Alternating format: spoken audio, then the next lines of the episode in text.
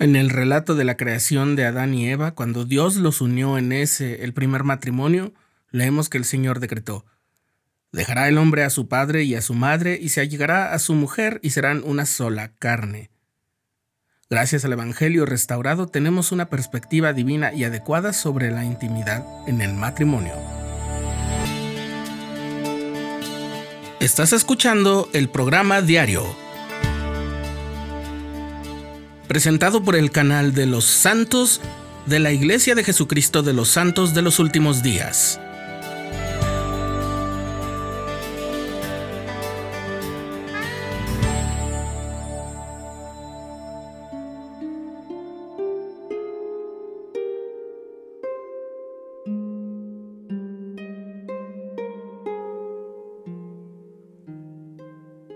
Hace unos meses, durante un congreso sobre religión y derechos humanos que tuve el privilegio de ver, uno de los participantes dijo esto. Una de las formas en las que se habrá de medir el impacto de la religión en la vida de la gente en el futuro a corto plazo será la comprensión que sus fieles tengan sobre la vida sexual. Me sentí enormemente bendecido porque el Evangelio restaurado nos da una perspectiva apropiada y un entendimiento claro sobre ese tema.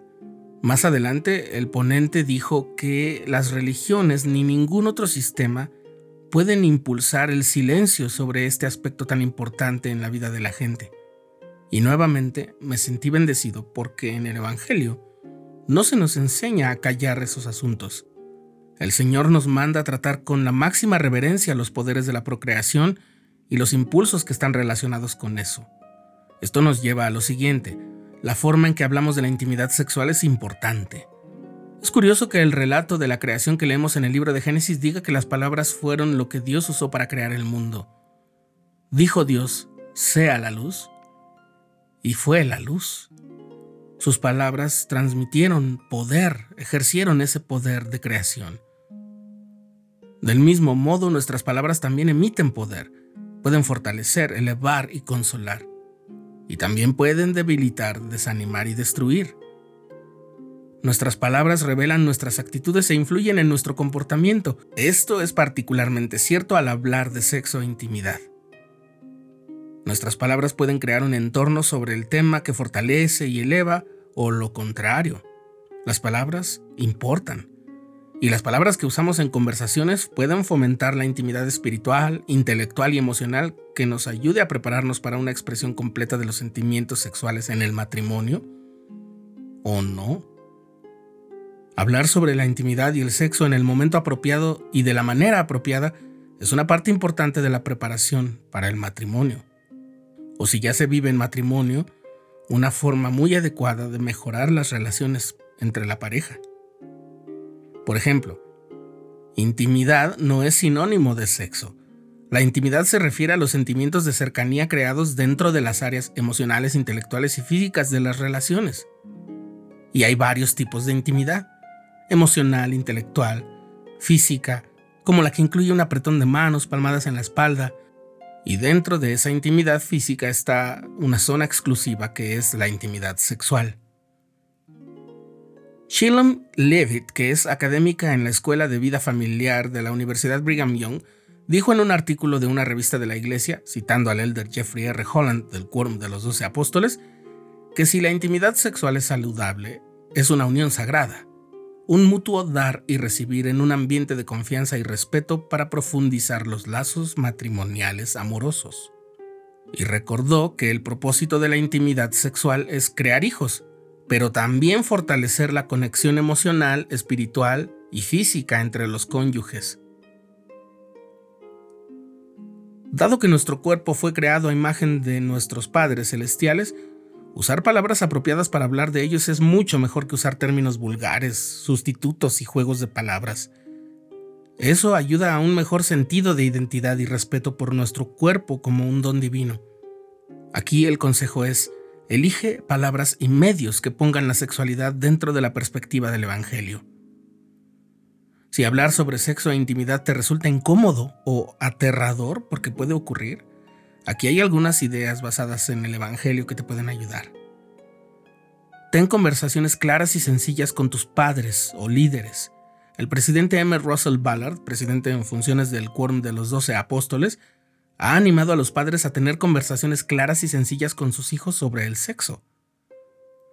Ten esas conversaciones claras y sencillas con adultos responsables que te hagan sentir plena confianza y seguridad. Pueden ser tus padres o líderes de la iglesia u otros adultos en quienes confíes sobre el asunto, pero que no sea una plática casual ni irrespetuosa ni irreflexiva. Una charla cruda con amigos u otras personas que tratan el tema sin seriedad no ayuda, solo perpetúa ideas erróneas y muy perjudiciales. Tiene que ser una plática seria, reverente. Prepárate también espiritual y emocionalmente para esos temas. Si desarrollas intimidad emocional e intelectual entre las amistades y con las personas en las que confías en un entorno seguro, podrás comenzar a tener una zona y un círculo de personas a las que les puedes expresar sentimientos sinceros y escucharlos mientras ellos hacen lo mismo. Así sabrás cómo se siente estar en un ambiente seguro y de confianza y no te conformarás con menos que esa confianza y seguridad cuando estés saliendo con alguien en un plan serio de buscar a una compañera o un compañero eterno. Ahora, si ya estás comprometido o comprometida, habla de esto con tu prometida o prometido. Solo cuando tengas ya un compromiso matrimonial. Porque será una parte importante de su vida juntos. Sean prudentes sobre dónde y cuándo van a hablar de esto para no incurrir en situaciones inapropiadas, pero sí hablen sobre el tema hay muchas parejas que nunca lo hacen hasta que ya están casados. Incluso, por desgracia, hay muchas parejas que ni siquiera después de casarse hablan sobre el tema. Deben compartir lo que la sexualidad significa para los dos. Si uno de los dos creció en una familia que no hablaba mucho sobre el sexo, o tal vez tenían una perspectiva limitada o actitudes no tan saludables, las conversaciones edificantes pueden ayudar a identificar y calmar los miedos y la ansiedad. El objetivo es que se sientan cómodos con ese aspecto de su vida, seguros y felices con ese don. Puede ser necesaria la ayuda de un líder, de un padre o madre, o un terapeuta de confianza que comparta su fe en el Evangelio.